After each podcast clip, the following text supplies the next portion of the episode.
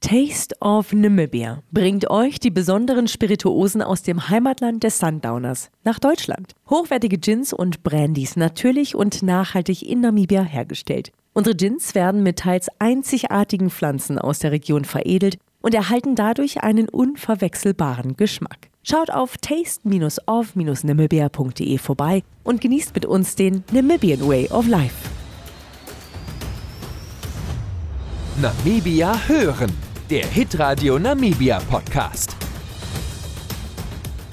In unserem Podcast Auf einen Sundowner mit treffen wir uns einmal im Monat mit Persönlichkeiten, denen Namibia besonders am Herzen liegt. Ich bin Katja Hase und für diesen fünften Sundowner ging es für mich in die Waterberg-Region. Und um genau zu sein, zur Waterberg Guest Farm. Ganz entspannt haben Harry Schneider-Waterberg und ich auf einem Dammwall gesessen und ein Gin Tonic getrunken und natürlich die Natur genossen. Und auch hier brachte mich mein treuer Begleiter von Namibia Car Rental sicher ans Ziel. Und bevor es losgeht, falls euch unser Podcast gefällt, würden wir uns natürlich über fünf Sterne freuen und folgt uns gerne, um keine Folge zu verpassen. Und jetzt ab zum Sundowner. Ich sitze heute hier und habe auf der einen Seite den Damm, wie wir sagen, schön voll mit Wasser und auf der rechten Seite sehe ich den Waterberg da hinten rausgucken. Und das ist natürlich ein ganz, ganz, ganz toller Moment, denn wir machen Sundowner heute mal ein bisschen anders, weit weg von Windhoek. Und ich darf einen Sundowner machen mit Harry Schneider-Waterberg. Hallo Harry. Hallo. Ganz einfach, erzähl uns doch mal ein bisschen, wer ist Harry Schneider-Waterberg? Ich bin äh, jetzt äh, hier auf der Farm in der dritten Generation. Äh, mein Großvater hatte die Farm vor in, in 1909 damals äh, gekauft. Und äh, seitdem äh, farmt die Familie hier auf diesem wunderschönen Stück Land.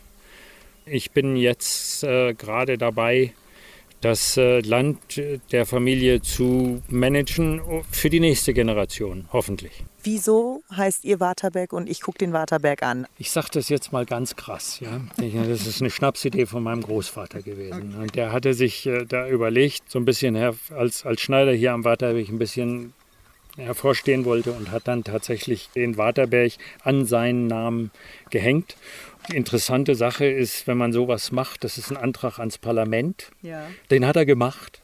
Das wurde dann auch genehmigt und somit äh, musste mein Vater, ich glaube, der musste schon in seinen in seinem Teenalter gewesen sein, musste sich dann vorstellig machen bei den, bei den Behörden und musste dann sein Geburtsurkunde und, und, und was auch immer der an Urkunden, offiziellen Urkunden hatte, dann dahin bringen und dann wurde das alles geändert. In den späten 40er Jahren ist das, ist das passiert. Ich bin dann so getauft worden, also ich habe dann eben, musste dann eben mein Leben mit diesem Namen dann weitermachen. Du hast gesagt, 1909 ähm, habt ihr die Farm gekauft und erzähl doch mal ein bisschen, wie alles anfing. Ja, mein Großvater ist rausgekommen als Soldat. Mhm. Er war hier in Okanyande, nicht weit von uns und nicht weit von Ochiwarongo äh, stationiert und ist hier zwischen den Waterbergen auch dann Patrouille geritten und ist auch immer wieder an Okosongomingo an der Quelle vorbeigekommen, um dort auch die Pferde zu tränken und hat immer gesagt, Mann, wenn Okosongomingo zu kaufen wäre, dann würde er es gerne kaufen. Und dann am Ende des, seines, seines äh, Jahres, in dem er hier gedient hat, hat er dann äh, gehört von seinem Vorgesetzten, dass der Eigentümer von Okosongomingo ein Herr Rino die Farm verkaufen will. Und dann ist er dann darüber und hat das dann mit viel Geschick und äh, Überzeugung tatsächlich dann gekauft von dem Herrn Rino. Das war in 1909. Die Farm war eben sehr attraktiv, weil sie, weil sie am Waterberg war, weil sie dann schon Wasser hatte. Permanentes Wasser. Die Quelle läuft ja 365 Tage im Jahr. Hier am Kleinwaterberg, unsere Quelle bringt auch also mit drei Kubik, was eine ganze, die Stunde, was eine ganze Menge Wasser ist. Und somit hat er, hat er sofort bei seiner, seiner Farm konnte der mit was anfangen, weil ohne Wasser kann man, muss man ja erstmal Wasser finden. So hat er und, und, und zwei oder drei von seinen Kumpels, aus der, die, die mit ihm gedient haben, haben, haben die dann hier angefangen zu farmen als ganz junge Leute und haben dann äh, das dann als Pioniere aufgebaut. Und haben die auch mit, mit Rindern hauptsächlich gefarmt oder wie war das am Anfang? Ja, das ist alles ganz wunderbar aufgeschrieben. Hat meine Mutter über, über, über Jahre hat sie tatsächlich ein Buch geschrieben über die Entwicklung von Okosungumingo. Und da wird eben auch äh, erzählt, wie schwierig es war, damals überhaupt einen Markt zu erstellen. Ein extrem dünn besiedeltes Land. Und äh, wenn du jetzt Rinder hattest und du hattest vielleicht auch ein bisschen mehr, genug um, um, um, um zu verkaufen, um daraus was zu erwirtschaften, musstest du dir einen Markt suchen. Und am Anfang vom Ersten Weltkrieg war ja noch die Schutztruppe noch da, die dann Fleisch gekauft hat. Und äh, im Zweiten Weltkrieg, auch da war das vielleicht noch hier und da Fleisch von, von Haustieren, Zuchttieren zu verkaufen an die, an diesen, sagen wir mal, vielleicht an die südafrikanische Armee. Dann ist das hinterher so ein bisschen weggefallen. Und dann war da überhaupt kein Markt. Und damals kam äh, der damalige Premierminister hier aus Südafrika, der, der Jan Smuts, kam, kam hier hin und durch die Treaty Versailles, von Versailles Südwestafrika übergegangen ist in die Verwaltung von, von der Union Südwestafrika unter der englischen Krone, kam der denn hier hoch, um zu gucken, was, äh, was denn hier zu machen wäre mit diesem neuen Gebiet, das er da geerbt hat. Und da war zum Beispiel, äh, da war er auch hier auf Okosomingo und da, da wurde auch äh, drüber geredet, was brauchen wir, um einen Markt zu kreieren. Mhm. Und da wurde dann gesprochen über, dass der, der Hafen in Walfischbein muss ausgebaut werden, denn eine, eine, Bahn muss gebaut werden nach um Südwestafrika, wie es damals hieß, und, und, und Südafrika tatsächlich den Handel treiben zu können, will, brauchte man Transport. Man muss ja immer bedenken, dass in vom Ersten Weltkrieg gab es nur Ochsenwagen. Also es gab kein Auto und das muss man sich mal nur, alles wurde mit Pferd oder Ochsenwagen gemacht. Und ähm, das ist nochmal eine andere Geschichte. Wie, die, die, die Namas hatten ja damals tatsächlich einen Weg gefunden, um Rinder von hier, vom Zentral-Namibia runter bis nach, nach Kapstadt zu treiben, dort unten zu verkaufen. Aber das ist natürlich keine nachhaltige kommerzielle Methode, sagen wir mal, einen, einen, einen Markt zu, zu schaffen. Mhm. So, und äh, ich weiß, da war eine, eine Sache, dass mein Großvater tatsächlich ein Schiff, Fracht, Rinder nach, ich glaube sogar nach Jamaika verkauft haben. Die sind vor Jamaika vom Schiff ins Wasser gesprungen und, und, und ans Land äh, geschwommen. Also so, der hat doch tatsächlich sein Geld gekriegt. Also wie du sicher weißt, in, in Namibia wenn es eine Krise gibt, dann wird der Farmer erfinderisch. Der hat dann auf einmal einen Plan. Das sind solche Pläne, die ja. dann da gemacht werden. Wie ist das? Hat dir das Farmleben schon immer zugesagt? War das für dich eine Berufung? Man am Anfang vielleicht nicht, aber ich habe äh, tatsächlich immer das Gefühl gehabt, dass ich es eigentlich habe machen müssen und äh, bin dann eigentlich äh, so ein bisschen zufällig sehr früh auf die Farm gekommen und bin jetzt hier schon, glaube ich, 34 Jahre.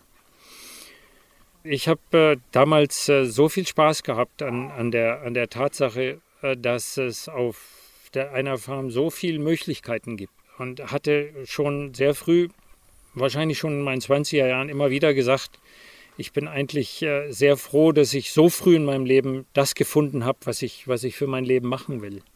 Und äh, die Farmerei hat mir, hat mir Spaß gemacht. Und dann, wie gesagt, die, die Herausforderung, was Neues hier zu machen, die Farm aufzubauen, weiter aufzubauen. Natürlich seit den vorigen Generationen schon viel gemacht. Ich habe mich sehr wiedergefunden in dem, was, äh, was diese Farm äh, zu bieten hatte und äh, bin froh, dass ich es gemacht habe. Das ist doch schön, finde ich, nach so vielen Jahren, dass man das Gefühl hat, das war das Richtige, was man für sich gemacht hat, wie man sich gefunden hat. Und wie du schon sagst, wir sitzen hier und es ist A, eine wunderschöne Gegend. Ne? Und B, habt ihr auch ordentlich viel Land, was ihr bewirtschaften könnt. Und da habt ihr auch viel vor, da habt ihr auch schon viel gemacht. Ne? Also wie, wie fing das für dich an? Ja, es fing an damals, äh, das war jetzt der Ende der 80er Jahre. Die, die 80er Jahre waren trockene Jahre, was eben das Problem damals war und es auch immer sein wird in Namibia, wenn man mit Tieren farmt, ist man immer so abhängig vom Regen.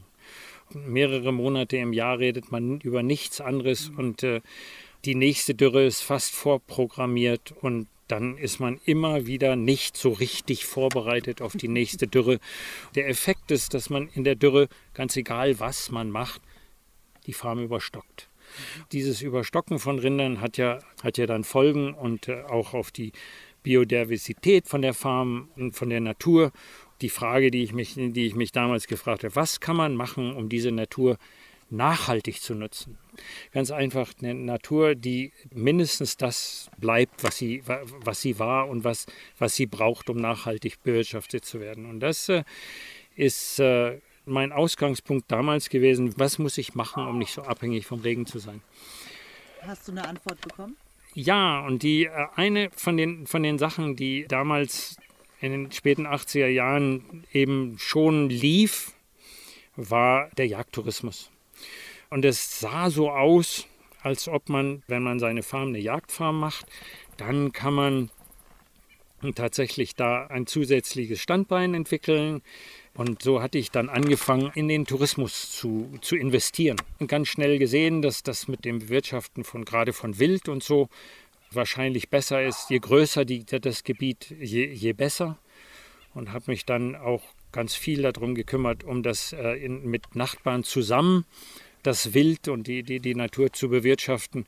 Und somit ist die Idee der, der Conservancies aufgekommen und habe mich auch da ganz viel mit drum gekümmert am Anfang, um Conservancies äh, zu äh, gründen. Sind wir durchs Land gefahren und haben mit Farmern geredet, um nicht nur kommerzielle Farmer, auch in, äh, äh, Farmer in den, in den kommunalen Gebieten, um Conservancies zu gründen, um tatsächlich diesen Aspekt, diese nachhaltige Entwicklung, die Natur zu erhalten, um das äh, mit einer Conservancy, äh, innerhalb einer Conservancy, um im Rahmen der Conservancy zu zu erreichen. Und kannst du sagen, irgendwo, ich meine, das waren jetzt auch schon 40 Jahre her fast, ne? Ähm diese Entwicklung ging in den 90er Jahren. Ne? Da hatte auch die Regierung damals äh, nach dem Konzept Conservancies geguckt. Somit kam viel Geld auch ins Land, äh, NGOs, die sich in, mit, mit dem Konzept gerade in den kommunalen Gebieten als Antwort darauf, dass ja in den kommunalen Gebieten das Wild nicht der Community gehört hat, die dort gewohnt haben. Unter den vorigen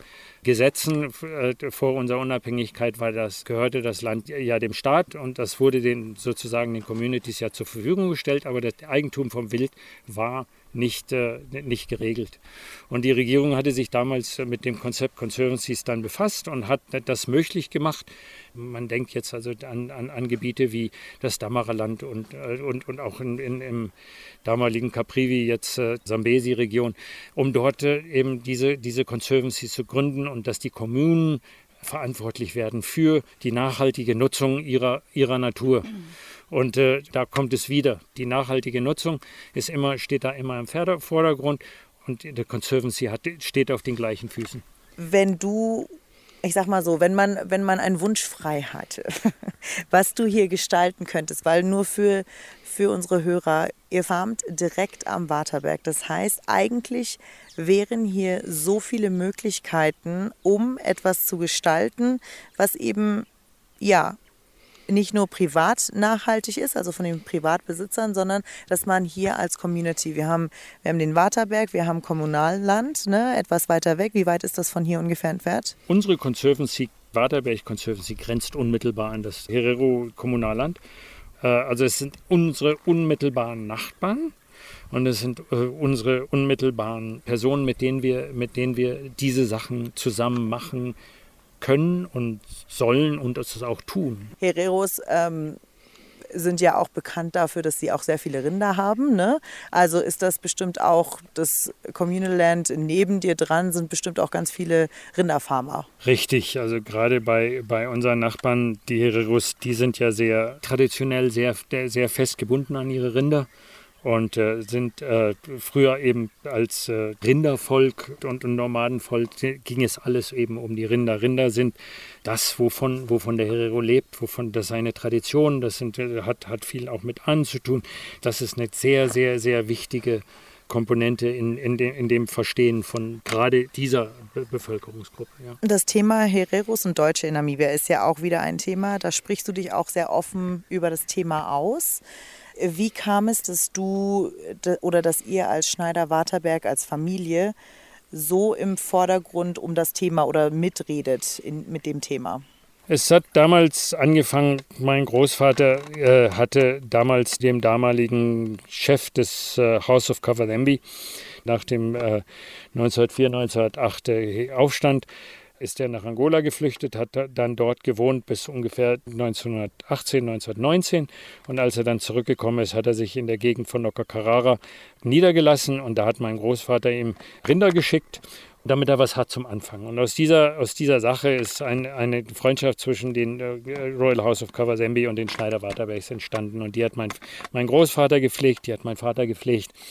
Und äh, somit hat er eigentlich äh, auch regen Kontakt mit, äh, mit, mit, mit den Hereros, nicht nur als seine Angestellten, und, äh, sondern auch äh, mit denen, die die Kommunalpolitik in führenden Positionen waren. Mit, mit, denen hat er sich auch getroffen. Das, wir, wir denken an Hosea Kotake, wir denken an die Paramount Chiefs äh, die, die hinterher mit denen mein Vater auch immer wieder äh, was zu tun hatte und über bestimmte Herero-Fragen dann Gespräche führen konnte damals, als ich dann die Farm übernommen hatte, wie mein Vater es immer gesagt hat, habe ich ihm verboten, dann weiterzufahren, weil ich da jetzt am Ruder bin. Und da ist er hingegangen und hat äh, immer wieder Artikel geschrieben, die er dann veröffentlicht hat. Und dann nach einer Weile hat er die Artikel in ein Buch zusammengefasst. Und dieses Buch wurde mehrere Male, acht oder neun oder zehn Mal aufgelegt. Und äh, somit waren wir weiter auch immer wieder in diesem, in diesem äh, Gespräch äh, mit dabei. Also alles, was sich eben für dieses Thema interessiert hat, sei es Leute von Deutschland, Politiker und, und, und auch Chireros, sind dann auf die Farm gekommen, haben sich mit ihm unterhalten. Das äh, hat uns eigentlich auch die lange Freundschaft, die unsere Familie mit dem Special Envoy, äh, dem inzwischen verstorbenen Dr. Setten Gawire, gehabt hat, auch das hat, hat natürlich dann beigetragen, dass wir in dieser Debatte immer äh, informiert waren und teilweise sogar teilgenommen haben. Das ist eben entstanden durch dieses Verhältnis zwischen dem Haus of Kavalembi und der Familie Schneider-Waderberg. Und das äh, ist äh, meiner Meinung nach wichtig, um, diese, um, dieses, um dieses Verhältnis auch weiter zu pflegen. Ich sage das immer so gerne, aber das ist wirklich so. Also Kommunikation ist alles. Ne? Wir sind unterschiedliche Kulturen in Namibia, sowieso generell. Wir müssen miteinander und das können wir nur, wenn wir miteinander sprechen.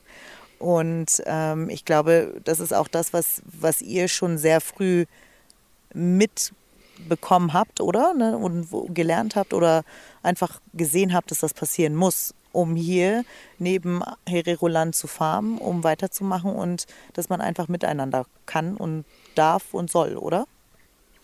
Richtig, wir müssen uns verständigen und äh, wir müssen verstehen, wo, wo es äh, Sachen sind, die einfach ausdiskutiert werden müssen. Wir können das nicht basieren auf irgendwelchen Phrasen, sondern wir müssen das tatsächlich in einem Rahmen der Gesetze der Republik Namibia, in der wir, in der wir sind und wir alle Mitglieder sind und, und, und, und, und Bürger sind. Wir müssen tatsächlich Probleme ansprechen, um Lösungen dafür zu finden. Und das können wir nur machen, indem wir in diesem Rahmen diese Gespräche halten können. Und das ist, das ist mein ganzer Punkt. Wir müssen nicht Sachen machen, die uns die uns in Gruppen aufteilen, sondern wir müssen versuchen, zusammenzukommen in eine Gruppe. Wir müssen nicht Sachen machen, die uns polarisieren, sondern äh, wir müssen Sachen finden, die uns zusammenbringen. Und das ist, das können wir nur machen, wie, wie, ich eben schon gesagt habe, in diesem Rahmen. Du hast ja auch Kinder. Und wie sieht das aus für die Zukunft? Wünschst du dir, dass die auf die Farm kommen oder sagst du, natürlich ein kleines Stück vom Herz oder ich sag mal, das halbe Herz sagt auf jeden Fall, das ist ja ein Familienbetrieb und das ist ja auch, möchte man ja auch weitergeben. Aber wie siehst du die Zukunft für Pharma in Namibia? Ja, das ist so eine, so eine Sache. Ich bin jetzt so in dem Alter, wo man irgendwann versteht, dass man nicht die nächsten 100 Jahre da ist dass man nicht die nächsten 100 Jahre weiterarbeiten kann. Und das ist tatsächlich mit so einer Farm wie, wie äh, die, diese eine ist, ähm, dass man dann irgendwann denkt, ja, es muss ja auch weitergehen. Die nächste Generation muss man bedenken. Dann kommen auch die Kinder in das Alter, wo die sich wahrscheinlich mit dem Gedanken auch beschäftigen. Und da kommt dann eben die Frage, wie, wie, wie geht das? Und äh, das hängt natürlich davon ab, wie die Kinder veranlagt sind, wo die, wo die Interessen sind. Äh, und wenn es da jemand gibt, der tatsächlich eine Art Interesse hat für, für diese um die Farm weiterzumachen, dann ist es damit noch nicht gelöst. Also dann ist die nächste Generation ist dran. Und ich würde mal sagen, das Gespräch, das wir jetzt haben, die ich jetzt mit meinem Sohn habe, ist äh, ganz viel da. Wie kann es weitergehen mit den Möglichkeiten, die da bestehen? Im Hinterkopf, um das auch praktisch hier in der Farmerei anzuwenden.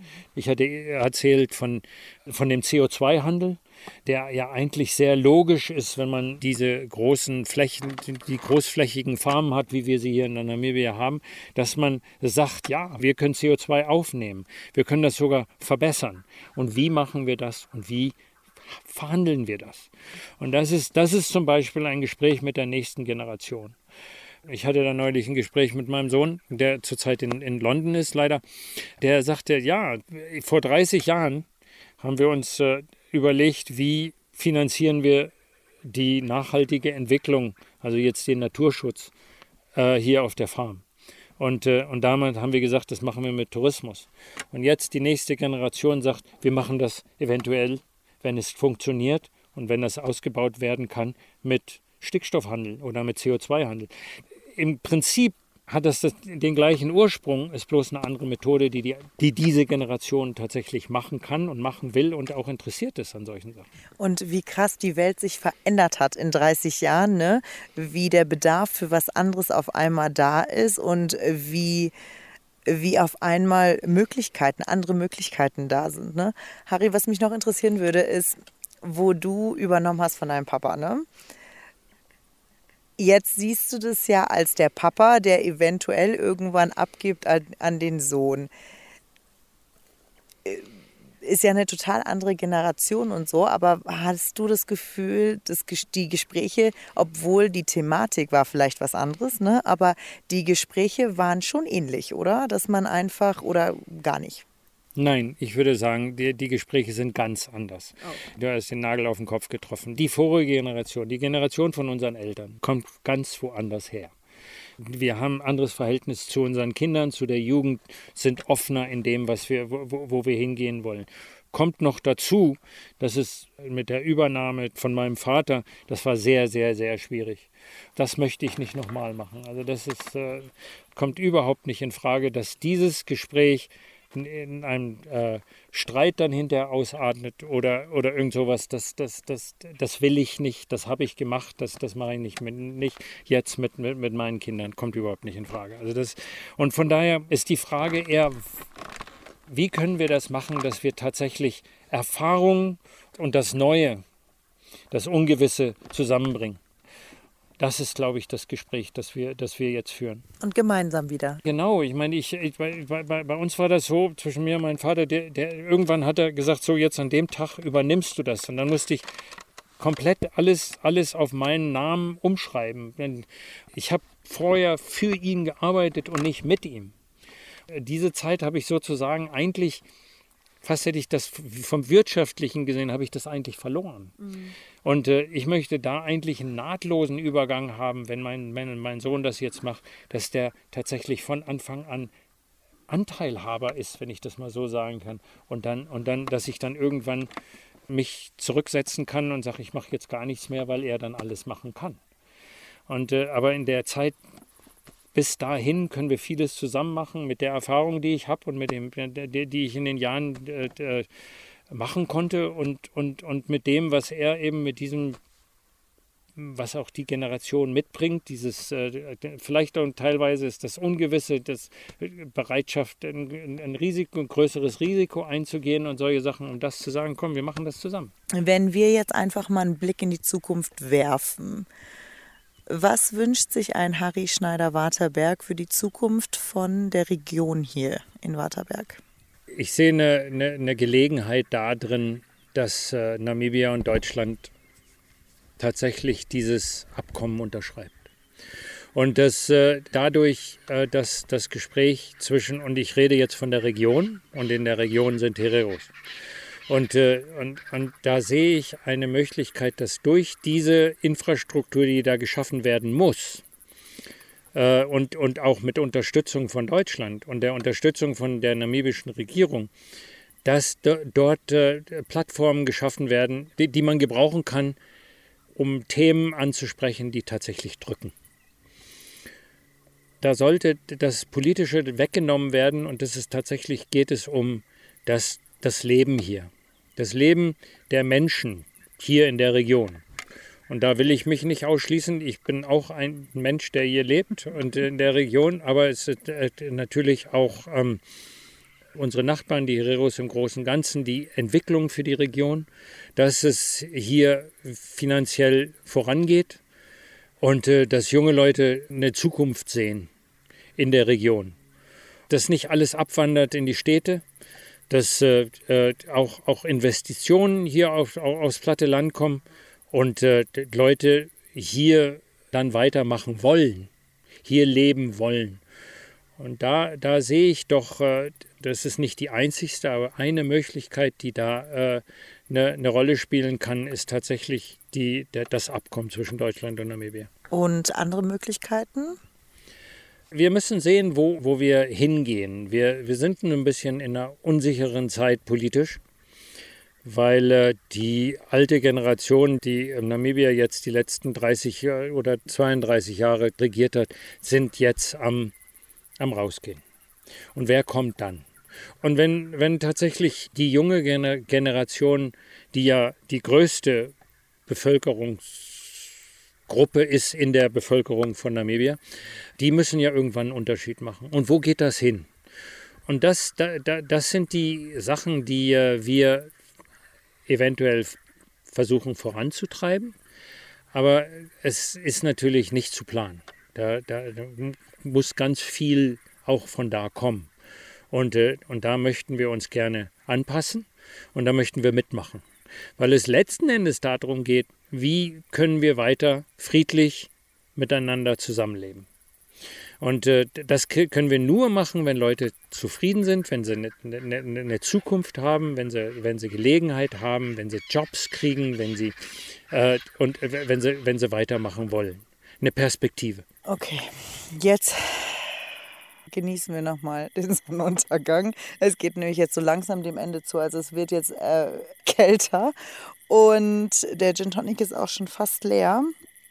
Harry, was ist dein Geheimtipp für Leute, die in diese Region kommen, in die Waterberg-Region? Was muss man gesehen haben? Entweder für einen Local oder für einen Besucher aus dem Ausland. Ja, die Waterberg-Region ist schön wenn man hier die Gelegenheit äh, hat äh, zu wandern, die Natur zu genießen, die, die ja sehr, sehr, sehr schön ist. Es ist ja hier am Waderberg ist eben was Besonderes. Ja, tatsächlich ist ein, ist ein historisches Erlebnis, wenn man dann auch drankommt. Da muss man natürlich ein bisschen, bisschen nachfragen, vorher ein bisschen auch was wissen. Wenn man was wissen will, dann wird man es hier finden. Dann der Waderberg Plateaupark hat Potenzial und ist zurzeit nicht ähm, vielleicht das, was er sein soll. Was ganz Besonderes ist die Gepardenstiftung, die, die, die wir hier in der, in der Region haben, die Cheetah Conservation Fund. Dann haben wir eben auch eine, eine, ein, ein, kulturelles äh, Erlebnis, wenn man ein bisschen im, im Herero-Land sich umguckt ist, ist eine, eine Region, die wunderbar zu erreichen ist von der Toscha-Pfanne als halbe Strecke zum Flughafen nach Windhoek. Also man braucht nicht unbedingt nochmal einen Zwischenstopp. Und äh, dann eben das genießen, was, was die Region, die Fauna und Flora, die Geschichte, das Kulturelle auch tatsächlich bieten können. Vielen, vielen, vielen Dank, Harry. Es war mir ein Fest. Wir hatten einen wunderschönen Sundowner. Vielen, vielen Dank. Gerne. Das war auf ein Sundowner mit Harry Schneider Waterberg mit Übernachtung auf der Waterberg Guest Farm. Schaut mal bei Namibia Hören vorbei, da gibt es noch ganz viele spannende Gespräche rund um unser Lieblingsthema, Namibia. Mein Name ist Katja Hase und ich freue mich auf die nächsten tollen Gespräche. Namibia Hören, der Hitradio Namibia Podcast.